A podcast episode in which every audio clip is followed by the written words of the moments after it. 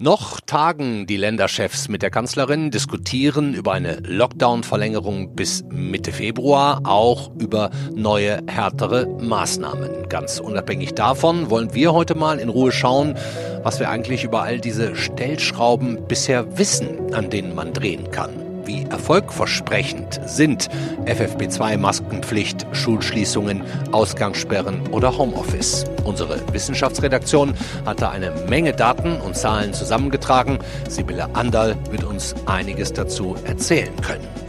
Wir starten aber zunächst mal mit einer neuen Initiative, einer Gruppe von Forschern und Wissenschaftlern, interdisziplinär, also aus verschiedenen Gebieten, die sich zusammengetan hat und gestern Abend auch schon der Kanzlerin ihre Pläne präsentieren durfte. No Covid heißt das Ganze und der Wirtschaftswissenschaftler und Chef des IFO-Instituts, Clemens Fußt, ist bei uns zu Gast. Und zum Ende hin, da schauen wir nochmal auf das Impfen. Kann es eine Impfpflicht geben? und auch mögliche Vorrechte für Geimpfte. Das ist ja juristisch wie ethisch ein wirklich weites Feld. Schön, dass Sie dabei sind beim FAZ-Podcast für Deutschland. Heute ist Dienstag, der 19. Januar. Ich bin Andreas Krobock.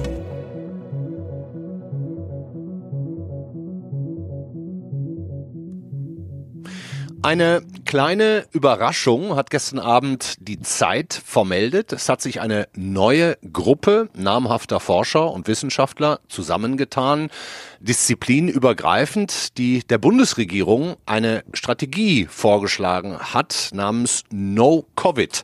Damit soll nachhaltig ein Weg aus der Pandemie gefunden werden. 13 Leute sind das wohl, Virologen, Physiker, Politikwissenschaftler, Mediziner, Soziologen und auch der Wirtschaftswissenschaftler Clemens Fußt, Chef des IFO-Instituts. Und den können wir jetzt hoffentlich bei uns am Telefon begrüßen. Hallo, Herr Fußt. Grüße Sie, Herr Korbek. Vielleicht mal zuerst, äh, wie sind Sie in dieser Gruppe auf die Idee gekommen? Impliziert ja schon ein bisschen, dass Sie der Meinung sind, dass die Bundesregierung da bisher nicht gut genug beraten ist. Ja, es geht nicht um Schuldzuweisung, sondern es geht einfach um die Situation. Wir sehen, dass wir derzeit in einem Lockdown sind, in dem die Infektionen nicht wirklich sinken. Und das ist eine schlechte Situation. Äh, Lockdown haben, aber keine Fortschritte machen. Mhm. Und deshalb äh, sind wir der Meinung, dass wir da nochmal handeln müssen. Ein Lockdown ohne Fortschritte ist ja gesundheitspolitisch schlecht und er ist auch wirtschaftlich schlecht mhm. und gesellschaftlich. Und deshalb müssen wir hier was tun. Mhm. Jetzt haben wir die, die Zahlen in den letzten fünf, sechs Tagen sind ja schon ein bisschen runtergegangen. Ähm, dazu sagt man dann immer, na ja, es gilt aber nicht so richtig, man weiß es nicht so richtig. Also Ihnen ist das noch nicht genug. Sie hätten da mehr erhofft in den letzten zehn Tagen, 14 Tagen. Ja, es gibt einen weiteren Aspekt, der hier hinzukommt. Die Zahlen sind zwar gesunken, aber es droht eben doch die Verbreitung der neuen Virusvariante, vor allem äh, der aus Großbritannien. Es gibt auch einige Dieses andere. B117, ne? genau. Ja. Genau. Und, und äh, dieses, diese Variante ist deutlich ansteckender. Das heißt, hier kommt eben der Aspekt des Proaktivhandelns hinzu. Es ist aber auch so, dass die Zahlen eben nicht wirklich entscheidend runtergehen. Und deshalb müssen wir auch unabhängig vom neuen Virus handeln. Aber das neue Virus ist natürlich ein starkes Argument. Mhm. Wenn man jetzt die Gruppe anschaut, ich habe vorhin so ein paar äh, ähm, Wissenschaftler genannt, beziehungsweise deren Disziplinen. Wie, wie sind Sie da drauf gekommen? Ich meine, sowas entsteht ja auch nicht von heute auf, auf gleich, oder? Ja, das ist richtig, aber wir arbeiten ja schon länger zusammen. Äh, zum Beispiel äh, Michael Meyer-Hermann äh, und ich äh, gemeinsam mit weiteren Kollegen haben ja im Frühjahr schon mal eine Arbeit vorgelegt, eine ökonomisch-epidemiologische, mhm. in der wir gesagt haben, äh, eine Situation mit einem R-Wert von eins, also ein Lockdown, in dem die Zahlen nicht runtergehen, das ist äh, ineffizient. Äh, wir müssen dann weiter runter, so in Richtung 0,7.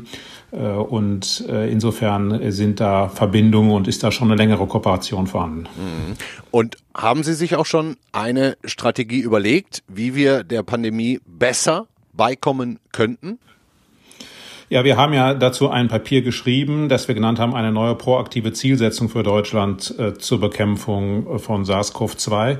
Und das ist eine Strategie. Äh, Im Kern dieser Strategie zieht ja das, steht ja das Ziel, äh, die Infektion wirklich auf Null herunterzubringen, also sich jetzt nicht zu konzentrieren auf dieses 50er-Ziel, mhm. äh, sondern äh, zunächst mal als Ziel vorzugeben, unser, wir wollen diese Epidemie loswerden. Und, und zwar komplett. Die, mhm. Ja, und zwar komplett. Und die Impfungen allein reichen nicht. Viele Leute sagen ja, na ja, jetzt haben wir die Impfungen, jetzt sind wir es eigentlich bald los und können uns so lange durchwursteln und wir argumentieren eben in diesem Papier, nein, wir brauchen doch eine explizitere Strategie aus einer ganzen Reihe von Gründen.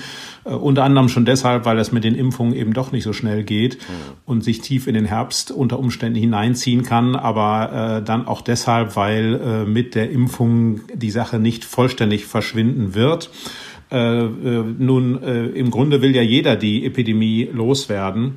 Äh, insofern stellt sich jetzt natürlich die konkrete Frage, ja, wie machen wir es denn? Und da haben wir eine Reihe von Vorschlägen. Äh, gelegentlich wird ja behauptet, das wären, wir würden nun einen, wären nun sehr radikal oder würden einen radikalen Lockdown fordern. Das ist alles falsch, mhm. sondern wir haben hier Schritte beschrieben, von denen wir hoffen, dass sie äh, in, uns in die richtige Richtung bringen. Aber wir betonen, dass es eben nicht nur um Infektionszahlen geht, sondern dass wir ein gesamtgesellschaftliches Problem hier haben, der Wirtschaft. Wir haben soziale Probleme und die müssen wir alle zusammen zusammennehmen. Mhm. Da mir dieses Papier jetzt noch nicht vorliegt, ähm, kurze Frage noch dazu, wie sieht denn da Ihre Strategie aus? Also ich höre raus, ähm, Sie wollen sich nicht an 50er-Inzidenzen äh, ähm, messen oder darauf fokussieren, sondern es geht um Null, also da geht es darum, wie kriegt man es komplett weg. Aber was wären jetzt zum Beispiel aktuell erste Schritte? Ja, aktuell erste Schritte wären zum Beispiel äh, Dinge, die auch diskutiert werden, äh, eine ausgedehnte FFP2-Maskenpflicht, äh, deutlich mehr Homeoffice, als wir es bisher haben. Mhm ähm, äh, also verschiedene Maßnahmen, um die Inzidenzen weiter herunterzubringen, äh, aber auch eben eine mittelfristige Perspektive. Ein wichtiger Aspekt in unserer Strategie ist die Einrichtung sogenannter grüner Zonen. Mhm. Das heißt, wir argumentieren, wir müssen regional differenziert vorgehen und das Ziel für jede Region muss sein, eben dieses, diese sehr niedrige Inzidenz äh, zu erreichen und äh, dann äh, Covid ganz loszuwerden. Mhm. Und die Idee ist, äh, dass man so die Bevölkerung besser mobilisieren realisieren kann, wenn man sagt, wir hier in der Region Köln oder in der Region München äh, oder in einer ländlichen Region haben das gemeinsame Ziel, diese Epidemie loszuwerden und dann auch die Schulen und all diese Dinge wieder öffnen zu können. Und äh, in einigen Regionen kann man das wahrscheinlich relativ schnell erreichen durch entsprechende Maßnahmen und das werden dann eben grüne Zonen. Mhm. Und die Idee ist, dass man dann grüne Zonen eben immer mehr ausweitet, bis dann hoffentlich Deutschland oder auch Europa irgendwann eine grüne Zone wird. Aber dafür müssen wir eben Maßnahmen ergreifen und jetzt in der Tat in Richtung einer Verschärfung marschieren. Das bedeutet aber nicht, und das muss man betonen, dass man jetzt radikal alles zumacht, wie manche fordern, sondern äh, ein, ein abgestuftes Konzept, äh, das zum Beispiel auch wirtschaftliche Belange berücksichtigt. Wir sagen also, die Produktionsunternehmen, die Industrie mit hoher Wertschöpfung und niedrigen Ansteckungsrisiken, die müssen wir natürlich offen halten. Mhm. Aber äh, wir dort, wo es möglich ist, müssen wir eben doch mehr für Infektionsschutz tun. Das heißt, wir müssen in den Großraumbüros auf die Besetzung achten. Wir müssen mehr FFP2-Masken verwenden, mehr Homeoffice. Wir schätzen derzeit, dass wir etwa 25 Prozent äh, der Menschen im Homeoffice haben. Das, die, das, diese Schätzung ist mit Unsicherheit behaftet. Aber äh, Analysen zum Beispiel aus dem IFO sagen, das Potenzial für Homeoffice Homeoffice liegt zwischen 50 und 60 Prozent. Das heißt, da ist noch erhebliche Luft drin. Äh, wir schlagen hier vor, äh, außerdem, dass wir beim äh, mehr Individualverkehr äh, benutzen, dass wir den öffentlichen Nahverkehr entzerren. Das wird ja auch automatisch passieren durch mehr Homeoffice und so weiter. Hm.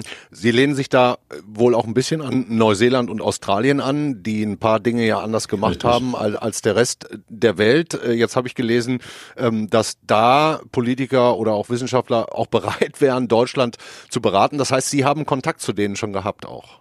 Genau, wir haben da Kontakt zu äh, Kollegen aus Australien und äh, Neuseeland. Man muss jetzt ein bisschen vorsichtig sein. Das sind ja Länder, die sind anders. Das sind Inseln, ja. das sind dünn besiedelte Länder. Aber es gibt dort eben auch Ballungszentren. Wir haben uns angeschaut, eben die Situation etwa im äh, Großraum Melbourne. Dort ähm, hat man eben diese Konzepte verwendet, die, also einige der Konzepte verwendet, die wir auch vorschlagen. Nur ist klar, das kann man nicht eins zu eins übertragen, sondern das muss man auf die europäischen Verhältnisse anpassen. Wir sind ein Land mitten in Europa in einer etwas anderen Situation. Trotzdem denken wir, wir können von diesen Ländern lernen. Hm, wann haben Sie dieses Papier denn der Bundesregierung zugespielt, wenn ich das fragen ja. darf? Ja, das äh, war äh, im Wesentlichen äh, am Wochenende beziehungsweise am Montag. Und, und haben Sie schon Reaktionen bekommen? Wurden Sie eingeladen? Ist was passiert? Ja, einige Vertreter der Gruppe waren ja gestern Abend bei den Beratungen der Bundesregierung mit den Ministerpräsidenten und haben da vorgetragen. Ah ja, und mit welchem Ergebnis wollen Sie mir noch nicht verraten? Ja, das ist ja immer so in der Politikberatung, dass die äh, Politiker eben die Verantwortung haben für die Entscheidung, nicht die Experten. Die hören sich also die Experten an, entscheiden dann aber äh, eigenständig und das ist ja völlig richtig, denn nur die gewählten Politiker sind legitim, legitimiert, Entscheidungen zu treffen, nicht äh, Wissenschaftler. Absolut. Ähm, aber gab es denn sowas wie ein offenes Ohr? Wahrscheinlich, sonst wäre man nicht eingeladen worden. Genau, sonst hätte man sich ja nicht stundenlang zusammengesetzt und hätte sich das nicht angehört. Ne? Ja, okay, wir sind äh, heute im Laufe des Tages wird wahrscheinlich ähm, bekannt werden, wie die Maßnahmen verlängert und dann eben auch verschärft werden. Das wissen wir zu dem Zeitpunkt, wo wir beide das Gespräch jetzt führen, noch nicht. Ähm, letzte Frage, Herr Fuß, Sie als Wirtschaftswissenschaftler haben natürlich auch die ökonomische Entwicklung sehr im Auge. Sie haben auch gerade Beispiele aus diesem Bereich äh, angesprochen, Homeoffice, da sei noch viel mehr drin. Ähm, wie sehen Sie denn die wirtschaftliche Lage allgemein? Wie lange halten wir denn so eine Pandemie noch aus? Sie haben ja gerade gesagt, möglicherweise zieht sich das bis in den Herbst. Ähm, ist das, wäre das machbar? Das ist schwierig. Äh, das ist für die betroffenen Sektoren Gastronomie, Einzelhandel, Hotels, Reise sehr, sehr schwer. Die brauchen Hilfen. Aber gesamtwirtschaftlich ist das dann machbar, wenn es uns gelingt, die produzierenden Unternehmen, die Industrie, die Bauindustrie offen zu halten. Und das wiederum wird nur möglich sein, wenn wir die Zahlen unter Kontrolle halten und wenn wir äh, Möglichkeiten nutzen, eben wie vermehrte FFP2-Masken, ähm, äh, strengere Hygienestandards, äh, äh, wenn es uns gelingt, dafür zu sorgen, dass wir eben gerade in den Industrieunternehmen keine größeren Ausbrüche kriegen. Wenn wir also einen, den, den Teil unserer Wirtschaft mit sehr hoher Wertschöpfung offen halten, können, dann schaffen wir das auch. Zumal die Industrie jetzt in großen Teilen eben nicht ins Homeoffice gehen kann. Ne? Da ist ja auch eine schwierigere Situation. Genau, da kann man, das kann man nicht vollständig ins Homeoffice verlegen, aber auch da ist, glaube ich, mehr drin, als wir heute haben. Vielen Dank, Clemens Fußt, Chef des IFO-Instituts in München. Danke Ihnen. Vielen herzlichen Dank. Ja, schon ganz interessant, dass sich da jetzt eine neue kleine Gruppe gebildet hat, No Covid, äh, die gestern Abend auch schon von der Bundesregierung und den Länderchefs angehört wurde. Ja, und auch die Berater des neuen CDU-Vorsitzenden Armin Laschet haben schon mitgeteilt, was da an Maßnahmen im Moment diskutiert wird. Äh, das geht ihnen alles nicht in die richtige Richtung. Klingt alles ein bisschen danach, als habe es bisher eigentlich gar keine richtig guten Berater der Regierung gegeben. Tja, würde mich mal interessieren, wie das unsere Wissensredakteurin und Wissenspodcasterin Sibylle Andal sieht, die gerade eben erst ein wirklich sehr erhellendes und interessantes Stück geschrieben hat, gemeinsam mit Joachim Müller-Jung, in dem es darum geht, welche Maßnahmen eigentlich was genau bringen. Wir verlinken das natürlich auch in den Show Notes. Aber erstmal, hallo Sibylle. Hallo Andreas. Zuallererst, wie findest du das denn, dass da plötzlich eine neue Gruppe entsteht, No Covid, und an die Regierung herantritt? Naja, man muss ja sagen, Politik lebt genau wie Wissenschaft auch immer von kontroversen Diskussionen. Und insofern ist es natürlich wichtig, zukünftige Strategien möglichst breit zu diskutieren. Da gibt es ja ganz verschiedene, verschiedene Optionen und Ansätze. Mhm. Und ich denke, da sind neue Ideen immer willkommen. Also insofern finde ich das gut. Und das spricht deiner Meinung nach nicht gegen die bisherigen Berater? Naja, man muss ja immer so ein bisschen unterscheiden. Berater sind ja einerseits für die Politik deshalb wichtig, also Berater aus der Wissenschaft, um die Politik auf den aktuellen Stand zu bringen, also so Fragen zu klären, wie, wie gefährlich ist jetzt so eine neue Mutante zum Beispiel aus Großbritannien. Mhm. Ähm, aber da gibt es dann ja auch noch andere Themen, die so ein bisschen mehr auch einen Meinungsaspekt haben, die mehr Kreativität erfordern, wenn es darum geht, welche Strategien man anwenden kann. Ähm, und da denke ich, äh, da ist es auf jeden Fall wichtig, auch neue Stimmen, andere Stimmen zu Wort kommen zu lassen. Und das spricht dann nicht unbedingt gegen die Berater, die da schon bisher tätig waren. Mhm. Seit Tagen, das wissen wir ja jetzt, gehen die Inzidenzen, die Ansteckungszahlen langsam runter. Auch heute wieder im Vergleich zur Vorwoche weniger Neuinfektionen. Braucht es denn da jetzt wirklich einen härteren Lockdown, der gerade eben diskutiert wird? Oder würde nicht auch einfach eine Verlängerung bis äh, ja, Mitte Februar ausreichen? Na, erstmal ist es gut, dass du das nochmal so betonst, denn das ist ja wirklich eine sehr erfreuliche Entwicklung. Also es ist ja schön, dass wir endlich auch mal positive Nachrichten verkünden können. Heute ist der sieben Tage Mittelwert tatsächlich 20 Prozent unter dem der Vorwoche. Wir sind jetzt bei einer Inzidenz von etwa 130. Das heißt, wenn der Abfall der Zahlen so weitergeht bei minus 20 Prozent, dann wären wir so in vier bis fünf Wochen bei den angestrebten 50. In ähm, vier bis fünf ja, Wochen, sagst du. Mhm. Ja, kann man ja einfach rechnen. Also ja. 20 Prozent jede Woche weniger. Mhm. Das wäre so der Zeitraum. Allerdings ist natürlich die Sorge, dass die schon erwähnte Mutante aus Großbritannien sich hier in Deutschland immer weiter verbreiten kann, das bisher kursierende Virus immer stärker verdrängen kann. Und dann wäre die Situation natürlich nochmal eine ganz andere. Und das Ganze wäre vermutlich deutlich verschärft, weil diese neue Mutante sich ja durch eine sehr viel stärkere Übertragbarkeit auszeichnet. Und vor diesem Hintergrund ist natürlich die Diskussion zu sehen, dass man versuchen muss, wenn sich diese Mutante weit ausbreitet, möglichst geringe Fallzahlen zu haben, um das möglichst gut in den Griff zu bekommen. Hm. Ja, besonders heiß diskutiert werden bei dieser Ministerpräsidentenkonferenz sicherlich diese Mutante, aber auch wieder die Maßnahmen für, sagen wir jetzt zunächst mal Schulen und Kitas. Ne? Der Unterschied zum ersten Lockdown ist ja im Moment, dass Eltern ihre Kinder in die Schule schicken können, wenn sie wollen, ohne dass sie einen Nachweis ihrer eigenen Systemrelevanz äh, liefern müssen. Ähm, für wie entscheidend für einen nachhaltigen Erfolg hältst du denn nach eurer Einsicht der ganzen Studien, die ihr untersucht habt, dass so wenig Kinder wie möglich in die Schulen gehen. Gibt es da irgendwie handfeste ja, Nachweise? Ja, das Thema Kinder, das ist von Anfang an sehr schwierig gewesen. Da gab es auch nicht unbedingt eine einheitliche Studienlage. Handfeste Nachweise, würde ich sagen, gibt es auch nach wie vor nicht. Hm. Was man klar sagen kann, ist, Kinder erkranken seltener und weniger schwer. Das ist ja schon mal sehr positiv. Aber gleichzeitig haben Kinder natürlich auch sehr, sehr viele enge Kontakte. Sie scheinen zwar etwas weniger ansteckend zu sein, aber sie sind natürlich trotzdem ansteckend. Sie können andere anstecken und insofern das Virus in die Familien tragen. Und gerade das mutierte Virus in Großbritannien, das hat sich zunächst vor allem in den Schulen ausgebreitet. Ah, insofern ja. ist es natürlich eine ganz schwierige Frage, ähm, wie man da ähm, abwägt zwischen der Problematik, dass natürlich die Eltern durch die Kinder zu Hause extrem in ihrer Arbeitskraft eingeschränkt sind und dem Problem, dass man ähm, ja die Ausbreitung einschränken muss. Also das ist wirklich schwierig und eine ganz, ganz schwierige Entscheidung. wir müssen die nicht treffen. Ähm, was die Erwachsenen, also die Eltern angeht und, und ihre Jobs, du hast es gerade schon äh, angesprochen mit Homeoffice. Fakt ist, die Mobil Mobilitätsdaten, die zeigen, dass immer noch viel mehr Menschen durch die Weltgeschichte turnen als im ersten Lockdown. Ähm, ist da denn eigentlich das Büro, also die Arbeitsstätte, das größere Problem oder vielmehr der Weg zur Arbeit und das drumherum? Hier noch vielleicht mal einen Kaffee kaufen, da mal beim Bäcker irgendeine Knusperstange oder so? In der Tat ist das ein sehr spannendes Thema, diese Mobilitätsdaten, ähm, die ja durch anonymisierte Verfolgung der Mobilfunkortung erhoben werden. Ähm, da kann man zumindest sagen, aktuell liegen wir bei minus 17 Prozent der Mobilität im Vergleich zum Vorjahr. Okay. Ähm, ist allerdings deutlich weniger als beim ersten Lockdown. Ja. Da war es äh, so bei minus 40 Prozent.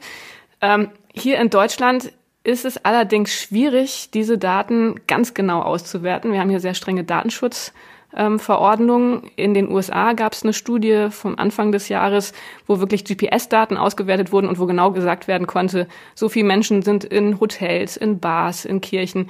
So genau kann man das hier in Deutschland leider nicht machen. Ja.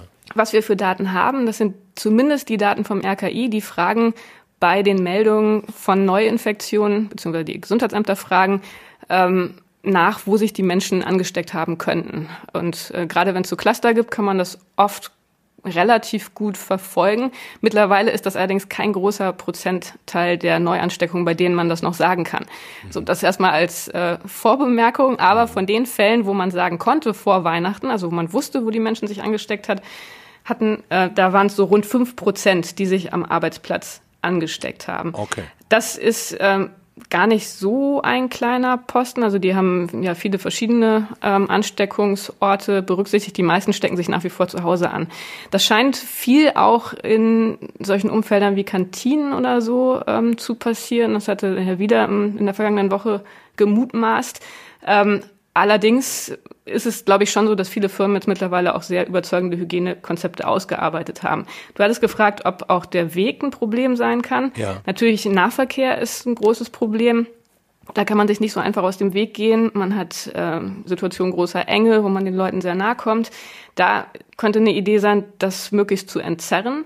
Ähm, bei Ansteckungen draußen ja, scheint es so zu sein, dass die doch deutlich unwahrscheinlicher sind als drinnen. Aber natürlich, je mehr die Menschen rausgehen, desto mehr Kontakte haben sie und desto mhm. mehr Ansteckungen passieren auch. Hm, wenn ich jetzt mal auf die Beschlussvorlage der Kanzlerin schaue, die hängen wir auch nochmal in die Show Notes, dann soll zumindest der öffentliche Personennahverkehr nicht ähm, ausgeschaltet werden, wenn dann überhaupt mehr Bahnen für im besten Fall noch weniger Leute. Aber ein, ein weiterer Teil wäre eine Ausweitung der Ausgangssperren. Ähm, das habt ihr ja auch euch angeschaut. Bringen Ausgangssperren nachweislich was? Na, die Idee dahinter ist ja erstmal, wenn die Leute abends zu Hause bleiben, ist es gut, treffen sie nicht so viele Leute. Dann natürlich auch noch die Überlegung, oft, wenn man abends unterwegs ist, kommt da noch Alkohol dazu. Man ist vielleicht in entspannter, ausgelassener Stimmung, nimmt die Hygienevorschriften nicht mehr so genau. Also insofern klingt es schon so, als wäre es keine schlechte Idee, wenn die Leute einfach zu Hause bleiben, wo sie sicher sind und sich nicht anstecken können. Ähm, du fragst nach der Wirksamkeit. Das ist natürlich immer ein Problem, die Wirksamkeit einzelner Maßnahmen ähm, empirisch nachzuweisen, weil immer mehrere Maßnahmen auf einmal in Ländern eingeführt wurden und man insofern nicht ganz genau sagen kann, was jetzt woran liegt. Die Länder unterscheiden sich auch in der Bevölkerung und so weiter. Also das ist alles sehr komplex. Mhm. Aber es gibt Studien ähm, aus verschiedenen Ländern, wo tatsächlich nachgewiesen wurde, dass Ausgangssperren eine, ein Erfolg gehabt haben, ja. zusammen mit anderen Maßnahmen, Französisch-Guyana zum Beispiel, in Jordanien. Ähm, aber ob das jetzt hier in Deutschland wirklich genauso funktionieren würde wie in den Ländern, ist einfach schwierig zu sagen.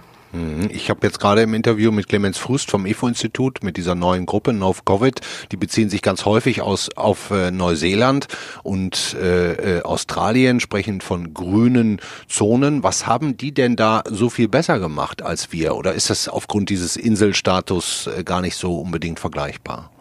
Ich finde diese Vergleiche wirklich immer sehr, sehr schwierig, denn das ist natürlich ein ganz enormer Unterschied, wenn man einen Inselstatus hat und deshalb auch die Einreisen viel, viel besser kontrollieren kann. Mhm. Hier in Europa ist die Lage, gerade was die Reisen angeht, so unübersichtlich. Man kann ja nicht einfach die Grenzen dicht machen.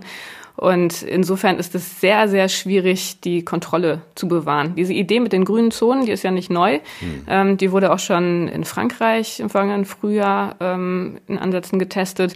Aber hier in Europa ist es einfach schwierig, unsere europäische Lebensweise, die ja nun einfach einen sehr intensiven Reiseverkehr auch umfasst, die mit sowas wirklich in Einklang zu bringen. Und zudem hat man natürlich immer noch das Testproblem, mhm. das, ähm, die Anforderung, dass man die Fallzahlen so niedrig hält, die erfordert natürlich auch immer, dass man eine sehr, sehr gute Kontrolle hat. Wir haben ja jetzt auch über Weihnachten gesehen, dass wir da ein großes Problem hatten mit den wenigen Tests, die durchgeführt wurden. Hm. Also es ist eine wunderschöne Idee. Ich war auch schon im Frühjahr großer Fan davon, aber ich bin mir wirklich nicht sicher, wie gut das in Europa funktioniert. Also in Frankreich hat es nicht wirklich richtig gut funktioniert, habe ich rausgehört. Ähm, also in Frankreich wurde es auf jeden Fall groß angekündigt. Ich habe auch noch mal nachrecherchiert, was aus der Idee geworden ist. Ich glaube, sie ist jetzt auch nicht gescheitert, aber es war jetzt nicht so, dass es der große ähm, Bringer sich, war. Mhm. Genau, dass ich das jetzt als das große Vorbildprojekt hätte durchsetzen können. Mhm. Aber das ist wahrscheinlich genau jetzt die Herausforderung, zu überlegen, wie man diese wunderschöne theoretische Idee so auf etwas Praktikables runterbrechen könnte, dass es uns die Freiheiten bringen könnte, die wir uns jetzt alle erhoffen. Hm, nachdem wir jetzt vor einem Jahr oder vor einem Dreivierteljahr noch eine ganz große Maskendiskussion hatten, hat das ja jetzt inzwischen im Grunde jeder ja, gefressen, dass man eben mit Maske rausgeht. Jetzt scheint es so zu sein, dass es eine Verpflichtung zur FFP2-Maske in der Öffentlichkeit geben soll. Macht das Sinn? Mm, ja, auch da ist es mal wieder das ähm, Thema schwieriger, als es klingt. Es macht Sinn in dem Sinne, dass die FFP2-Masken zweifellos die höchste Filtrationseffizienz Effizienz haben, wenn man mal von den FFP3-Masken absieht, die einfach sehr unangenehm zu tragen sind. Also sie filtern sehr, sehr viele Partikel weg, sie filtern auch Viren weg, insofern bieten sie einen guten Schutz. Das Problem bei allen Masken ist aber, dass man diesen Filtrationsschutz sofort nichtig macht, sobald Luft am Rand reinkommt. Und das wissen wir ja mittlerweile alle. Das ist ein Problem, was gar nicht so einfach ähm, zu handhaben ist. Nicht nur für Bartträger, sondern auch ansonsten. Richtig anwenden. Ne? Da müsste man jetzt den Männern so eine Art Bartverbot aussprechen. Jeder muss sich, hab, bevor er rausgeht, glatt rasieren. Ich habe auch schon überlegt, man könnte dann in, in Maskenform einfach das zentrale Gesicht glatt rasieren. Aber ich glaube, es wird sich nicht durchsetzen. Letzte Frage, Sibylle. Da kommen wir dann zu den Impfungen. Die ja überall so langsam, teilweise sehr langsam anlaufen. Wenn wir denn dann eines Tages, keine Ahnung wann, vielleicht im Herbst, Winter, alle geimpft sind, ist denn der Spuk dann wirklich auch sicher vorbei?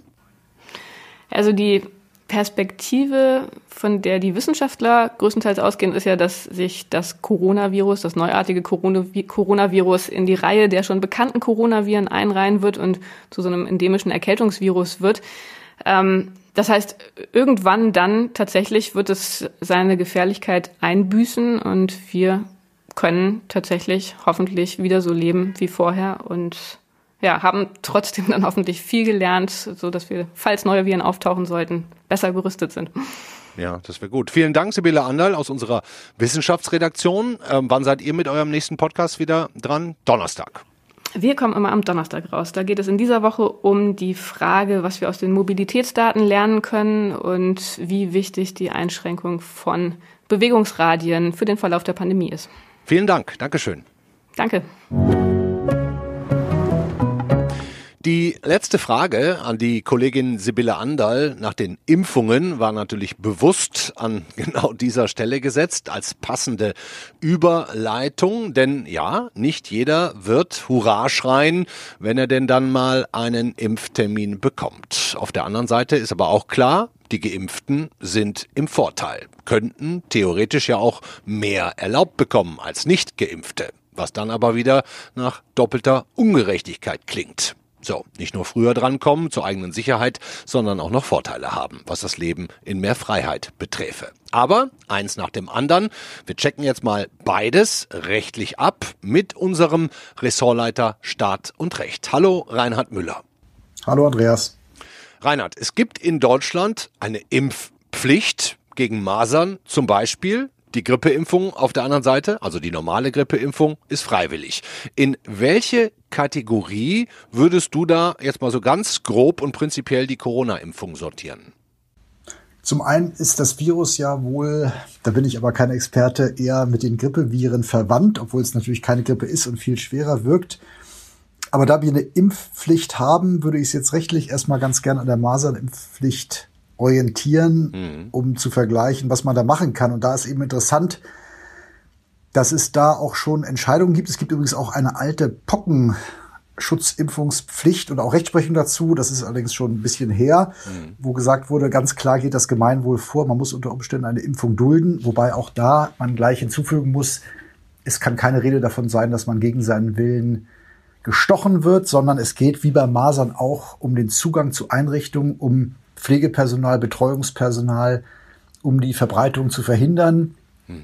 Eine andere Frage ist natürlich dann bei Schulpflicht und bei besonderen Berufen, aber es geht sozusagen angesichts des hohen Guts, das würde ich auch gern betonen, der körperlichen Unversehrtheit und des doch erheblichen Eingriffs, der auch teilweise mit Unsicherheiten behaftet ist. Ja. Beim Impfen geht es ähm, um bestimmte Zugänge beziehungsweise um besondere Pflichten für bestimmte Berufsgruppen. Ja.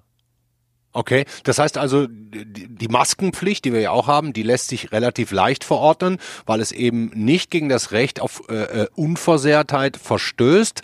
Bei der Impfpflicht haben wir zum einen die Schutzpflicht des Staates, ne? also der Schutz der Bevölkerung, auf der anderen Seite aber das Recht auf Unversehrtheit, also gegen ungewollte äh, körperliche Eingriffe. Ähm, wenn es da bei Masern will ich kurz, äh, genau, ja. bei Masern ist es eben interessant, dass da ja die Impfquote relativ hoch ist und es nur relativ wenige, allerdings schwere Fälle und relativ wenige Todesfälle gibt. Also insofern ist es interessant, dass da der Gesetzgeber tätig wurde und bisher auch ohne, dass da jemand eingeschritten wäre. Bundesverfassungsgericht hat ein Eilverfahren abgeschmettert.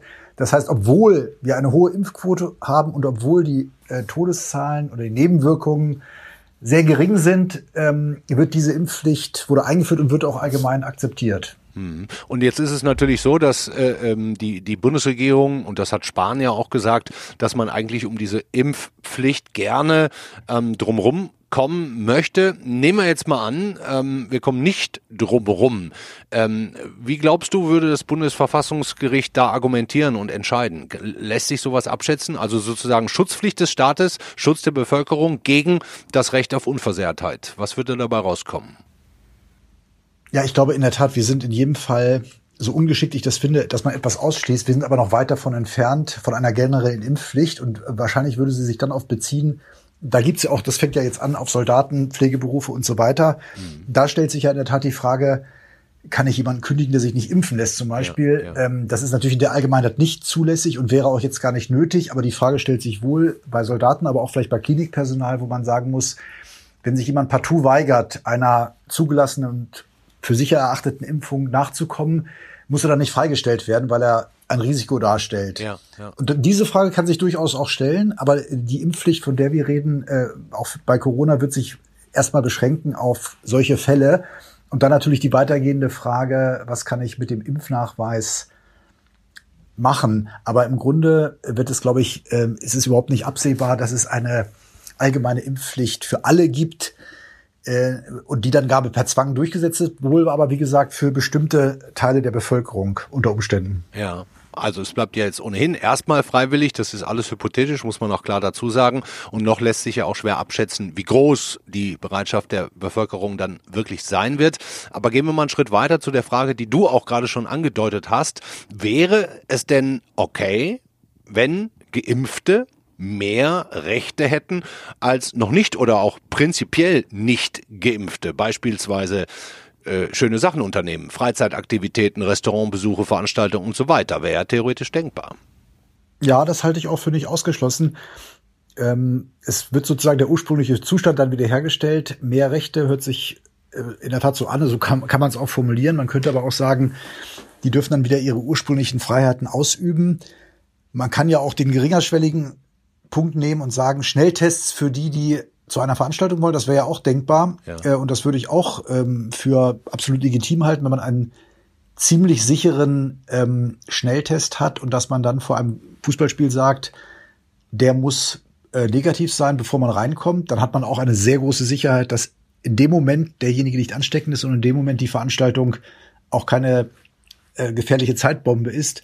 Insofern könnte man auch sagen, der Impfnachweis, ein zertifizierter Impfnachweis, wie er jetzt schon auch bei manchen Fernreisen von manchen Ländern zur Einreise verlangt wird, könnte auch eine Zugangsberechtigung für bestimmte ähm, Aktivitäten sein, in der Tat. Und es darf natürlich niemand, der sich nicht impft, von lebensnotwendigen oder Pflichtterminen abgehalten werden, aber von ähm, freiwilligen Sachen, klar, ja. die man auch als schöne Dinge bezeichnen kann, ja. die ja auch auf privatrechtlichen, muss man auch ganz sagen, privatrechtlichen Vereinbarungen bewohnen. Wenn ich irgendwas kaufe, wenn ich zu einem Fußballspiel gehe, wenn ich ins Theater gehe, das ist dann sozusagen eine Beziehung zwischen mir und dem Veranstalter. Und der Veranstalter kann ja auch sagen, Moment, du kommst nicht rein, weil du alkoholisiert bist. Ja. Oder du kommst nicht rein, weil du eine Gefahr bist. Also weil du um dich schlägst oder eine Flasche mit ins Stadion bringst, die nicht erlaubt ist. Und wenn ich jetzt jemanden habe, von dem ich nicht weiß, ob er andere ansteckt mit einem im Extremfall tödlichen Virus könnte ich sagen, ach so, du brauchst bitte eine Bestätigung, dass du keine Gefahr darstellst. Und insofern finde ich das eine Wiederherstellung von Freiheit und im Sinne der Allgemeinheit auch einen vernünftigen Nachweis als Zugang. Ja. Ein bisschen schwierig ist es vielleicht dann gerade für die Jüngeren, die ja nicht zur größten Risikogruppe gehören und somit auch als Letzte geimpft werden werden. Ähm, wahrscheinlich aber von ihrer Persönlichkeit her, der Entwicklung her am meisten ähm, Kontakt zu gleichaltrigen Freizeitaktivitäten benötigen und vielleicht auch nicht die Kohle haben für Schnelltests. Ne? Da würde schon auch eine gewisse Ungerechtigkeit entstehen. Das stimmt das ist ein guter Punkt, die können das ja verbreiten, aber ich glaube, ähm, weil die Stichwort Kohle für Schnelltest, also mhm. man kann dann natürlich auch sagen, bei so wichtigen Sachen, die Tests müssen dann eben vom Veranstalter oder mit Unterstützung, wie es jetzt auch gemacht wird, zur Verfügung gestellt werden, dass sich sozusagen die, die nicht geimpft werden können, das ist ja auch denkbar, oder nicht ähm, geimpft werden sollen, weil sie eigentlich als Kinder, Jugendliche oder junge Leute nichts bekommen können, aber von denen könnte man erwarten, dass sie einen Schnelltest aber dann vielleicht auch zur Verfügung gestellt bekommen, okay. sodass ich sicher sein kann, dass auch die keine Gefahr darstellen. Hm. Wow. Wird kompliziert. Also für dich wäre es im Prinzip, wenn ich das jetzt nochmal so sagen kann, vorstellbar, dass Geimpfte einen besseren Status bekommen, mehr dürfen? Ja, äh, durchaus. Aber ich, wie gesagt, ich, äh, man kann das ja auch so formulieren also wer, wer die, das Impfen für eine Gefahr hält und das Impfen deswegen ablehnt, der würde ja auch sagen, ähm, ja gut, ich bin dann eben fein raus und sollen doch die mit den Folgen leben, mhm. die, die sich impfen lassen. Also der würde das ja nicht zwingend so sehen, aber er muss, er darf natürlich jetzt nicht auch äh, existenzielle Nachteile dadurch erleiden, dass er ähm, äh, sich nicht impfen lässt. Wobei ähm, der glaub, Besuch des Fußballspiels ja kein existenzieller Nach Nachteil eben, ist. Ne? Eben. Und ich meine, auch bei der Kita, auch da ist es ja so bei der Masernpflicht, wenn wir nochmal darauf zurückkommen. Ja. Ich kann ja, ich muss dann eben die Konsequenzen ziehen. Bisher profitieren ja auch die, die sich nicht impfen lassen wollen, von dem Impf, Durchimpfen, von der Impfquote der anderen. Hm. Und die Diskussion, die wir jetzt hier schon angefangen haben, die wäre im Grunde erst dann beendet, wenn sich alle impfen lassen würden. Ne? Aber ich, ich befürchte, so, so wird es ja nicht kommen. Es wird ja nicht zu 100 Prozent so passieren. Also, da kommen noch einige ähm, juristische und ethische Diskussionen auf uns zu.